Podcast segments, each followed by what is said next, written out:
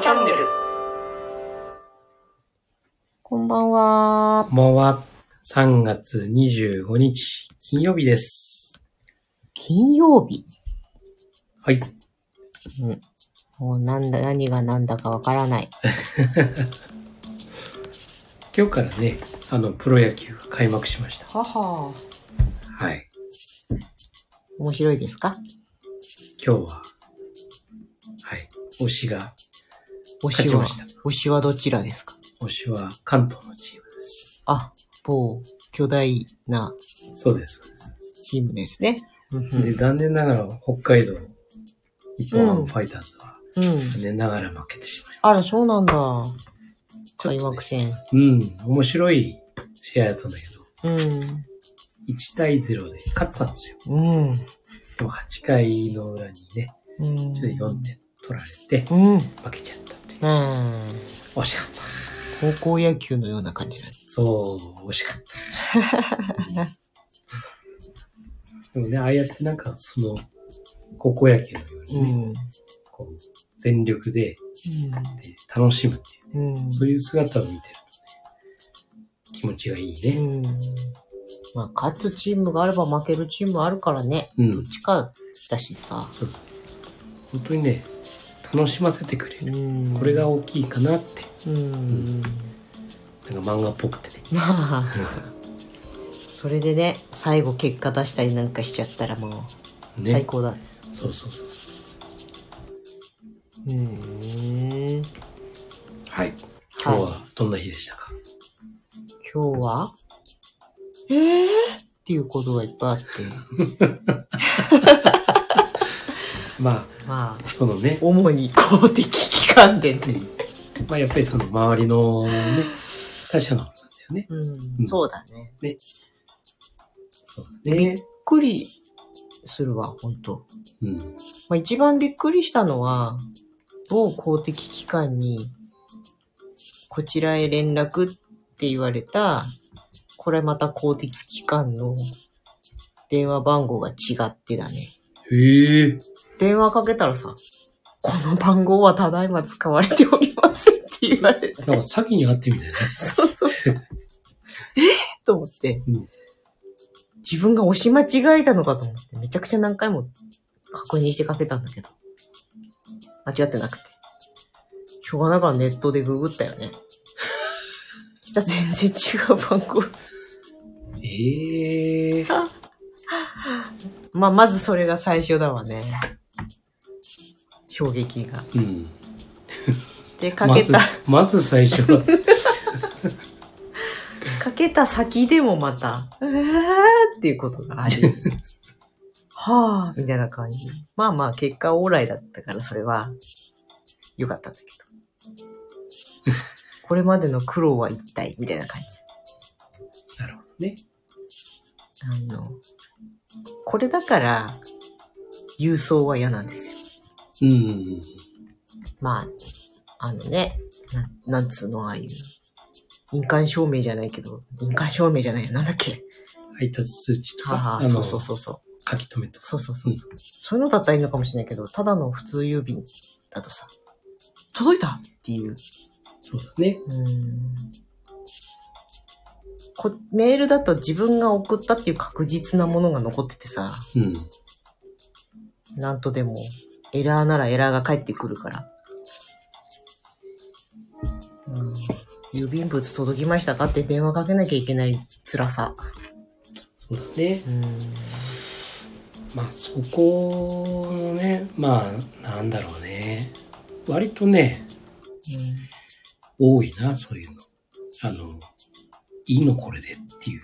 あやっぱりその相手のこと考えたらさ、あ。うやっん。ぱり心配だろうなうんって。うんなので、例えば、これ書き留めで送るように、あの、切って、その分貼ってますから。うん。うん。うんで、郵便局で書き留めで出してください。うというようなさ、気持ちのね。ん。うん。でその、まあ、経費節減なのかわかんないけどさ、うんやっぱり非常にその心遣いっていうのがうね、ん。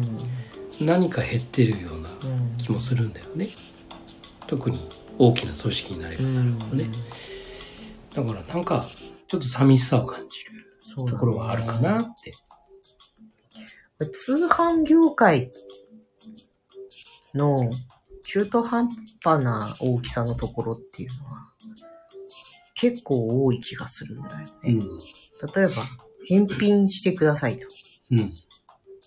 で、返品されたかどうかの、ちゃんと届いたかどうかの証明は何もない。うん。んだけど、んいつまでに届かなかったら、お宅のが全部弁償ですみたいなさ、話だったり。うんそういうことになると気が気じゃない。そうだね。うん、まだなんかね、宅配便だとさ、こっちもわかる術がある。あ本当郵便的なものだと、追跡ができないものだと、どうしていいかわかんない。届いてませんよって言われたら終わりだし。本当にその、まあ、公的機関とか、うん。そういうところに出すときは、ね、手数料かかるんだけど、うんそれは書き留めでね、うん。会員書き留めとかでもいいんだけど、うんそれで出してる。だよね。じゃないとね、うん。不安ですよ。届いてないって言わ届いれたてらないって終言わわりだれし。ちゃうね。そうそうだってさ、何万円もかかってる印紙を貼った、うん。書類とかもさうん。普通に送ってって書いてんだけど、うん。これ届いてないって言われたら さ、どうすんのって。そうだよね。そう。絶対的な安かさ保証というかがさ、う特にないじゃない、郵便って。ん。ないね。本当にね。ね。恐ろしいんですよ。そうですね。だから、メールでやり取りさせてくれっていうの。うんそれは、打ち合わせ的なこともね。で、まあ、去年関わっ、去年から関わってる暴行的団体様は、去年の人はもうすんごい細かくメールくれてたんだよね。で、こうなってこうなって、ちなみにそちらはどうなってますかみたいな。うん。ご手配いかがですかみたいな感じ。で、こうなってますって言ったら、あ、じゃあ大丈夫ですねってすり合わせて、だからそれが全部履歴に残ってんだけど、今回はね、電話が来て、やりますって、あ、じゃあお願いします。で、でてっきりメール来ると思ってたんだけど、来なくって。でいい加減にもうまずいんじゃないかなと思って、なんとかして連絡、しかも連絡先もね、教えてもらってないし。うーん、と思って、まあ、仲介してくれてる方に頼んで、ちょっと連絡をくれないかと。やっと、な、どう、どうかしましたかみたいな感じで電話 がかかって。おっとと思って。いや、あの、どうなっちゃってるのかなと思って、うん。みたいな。いや、ちゃんとできてますから。って言われて、あー、でも、あの、例えばチェックインの時間とか、とかって言ったら、えみたいな。それはそちらでやるんじゃなかったでしたっけって言われて、いやいや、あなたが自分でやるって言ってましたよ、みたいな。ええ危なかった。行ったはいいが止まるところがないところにななることにななるとこだった。まあ、その担当者によってさ、うん。やり方が変わる。そうそうそうそう。まあ、この一貫性のないやうん。り方っていうのはさ、やっうん。ぱりね、あの、一度ね、うんあの、民間にね、うん。あの、インターンでも構わない。 お勤めになってみてもらってほしい。いや、ほんとね。まあ、これは両方言えると思う。うん。うん。やっぱり、民がね、感を味わうの。うん。いいだろうし。そうすると相手のことが分かそうるとだ思うよんだよね。ねそ。のパラダイムだうね、ん。ほんとほんと。本当に相手の立場っていうう、ん。うねん。それを理解できるっていうさ、その上でね理解されなければっていうのかあちらにはあちらの言い方、言い分もやり方も、なうんうん常識もね、慣習もあるわけで。そうそうそうそもうそそっち側から見るとこっち側っていうのはなんてこう粗暴で、ううんこう慌てんぼうで、うんせっかちで、そうだねうるさくて、えでも変なところうるさくなくて、みたいな。うんうに見えるんだろうしね。そうそうそうそう。なんか自己中心的な感じでって。そうだね。うん。そんな。まあでも、こういうのはさ、うん。これからね、その、現実社、今の現実の中ではさ、うん。こういう言ったり言わないとかさ、履歴がメールだと、履歴はあったとしても、電話じゃ履歴が残んないとか、うんでも、今度はさ、メタバースの世界ではさ、ね、NFT とかでさ、もうちゃんとうんその履歴が全部残るっていう、うんという世界がうん、これからどんどんね、大きくなっていくのかな。うん。うんそうだねだから例えばその場しのぎをうすの嘘をついたりする人っているじゃないですかうん。とりあえず、じ自分も子供の時はそういうのあったなと思うんだよありねましたね。うん。とりあえず嘘ついてそうそそのう。場をごまかして後ですると大変になってくるやつ帳尻合わせるのがそう。嘘に嘘を重ねていくんだけそどう、そうそうそうそう手詰まりになっていそう。まあ、子供の頃の話だと、はいはいで終わるっていうかさ、やっちまったで終わるけど、もう大人になってもそうっていう人はいるからね。くいるね。うまいことやってると思ってんだろうけどっていう。もうそういうのがどんどん、ね、うん。大人の世界に入ると、まあそれがね、もろその人間関係の中での信頼というものにね、うん、直結するんですね。うん子供の場合はまだね、うん、そういう信頼という部分がまだ緩いっていううん、かね、まあ子供だしとか。うん、でも大人になってそれをやってると、本人は気づかないかもしれないけど、うん、うん、もう信頼がね、どんどんどんどんもう減ってってる。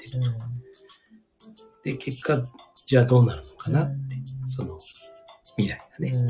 その人の未来がね。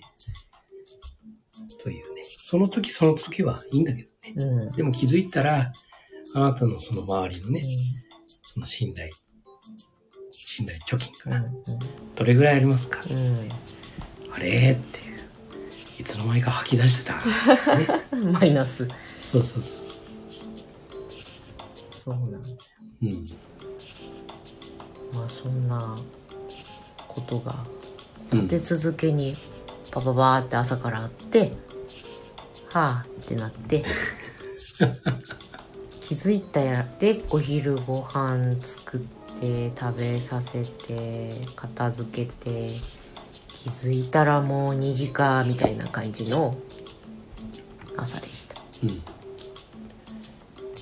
疲れ様でした。はい明日もっと頑張ります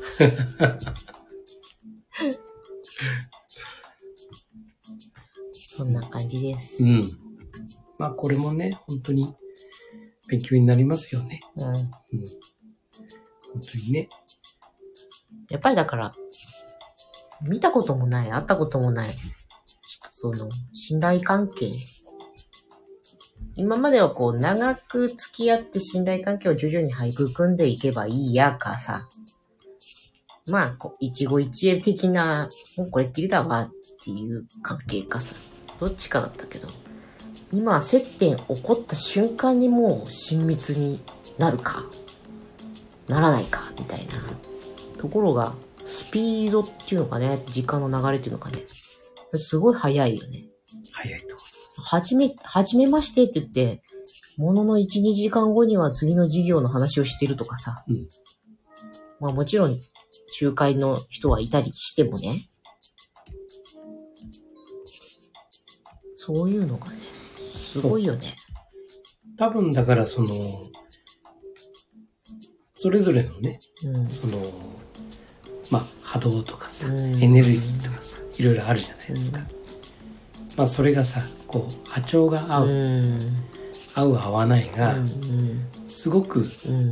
曖昧じゃなくて、はっきりしてきてんじゃないのかなって。ほんとそう、もう初動初動で全てわかるみたいな感じそうだね。のねうんという今、環境なのかなとはえ、う思う。ん流れとしてね。うん、だだからこそ自分が、まあ、清廉潔白っていうとこまでじゃなくてもうん。こう胸張ってちゃんと前見て歩いてるかっていう生きてるかっていうところがそうだね。どこ向いてるかっていうところだね。その方向が自分の中でうね、ん、うん、しっかり認識できてると、う同じような方向性を持った人たちが近くにね、んうん来てくれる。そんな気がするかな。うん、本当にね金儲けの方を向いてる人はそういう人がとみんなで一緒にいるんだろうし、そうだね。うんなので、まあ、目つぶって歩いてる人は、なかなかね、うんうんあの人と出会ってるんだけども気が付かずにそのまま取り過ぎてっていい縁がねうん、いい人間関係が築けないとかねうで目つぶったまま歩いてるから誰も来ないん、うんどこ歩いてるかも分かんないで私は何なのみたいなね、ううんん、そういう人もやっぱりいるわけでうんやっぱりしっかりこう目を開けてそうね自分はどこを向いてうん歩いてるんだうんこれを自覚するうんこれが一番大事なのかなってはいいい感じの締めになりましたはいうんありがとうございますはいちゃんと目を開いて歩くそうです。はい。はい サクッとね終わらせないとはいでは、あなたの人生の主役はああなた自身です。今夜もありがとうございました。はいありがとうございました。おやすみなさい。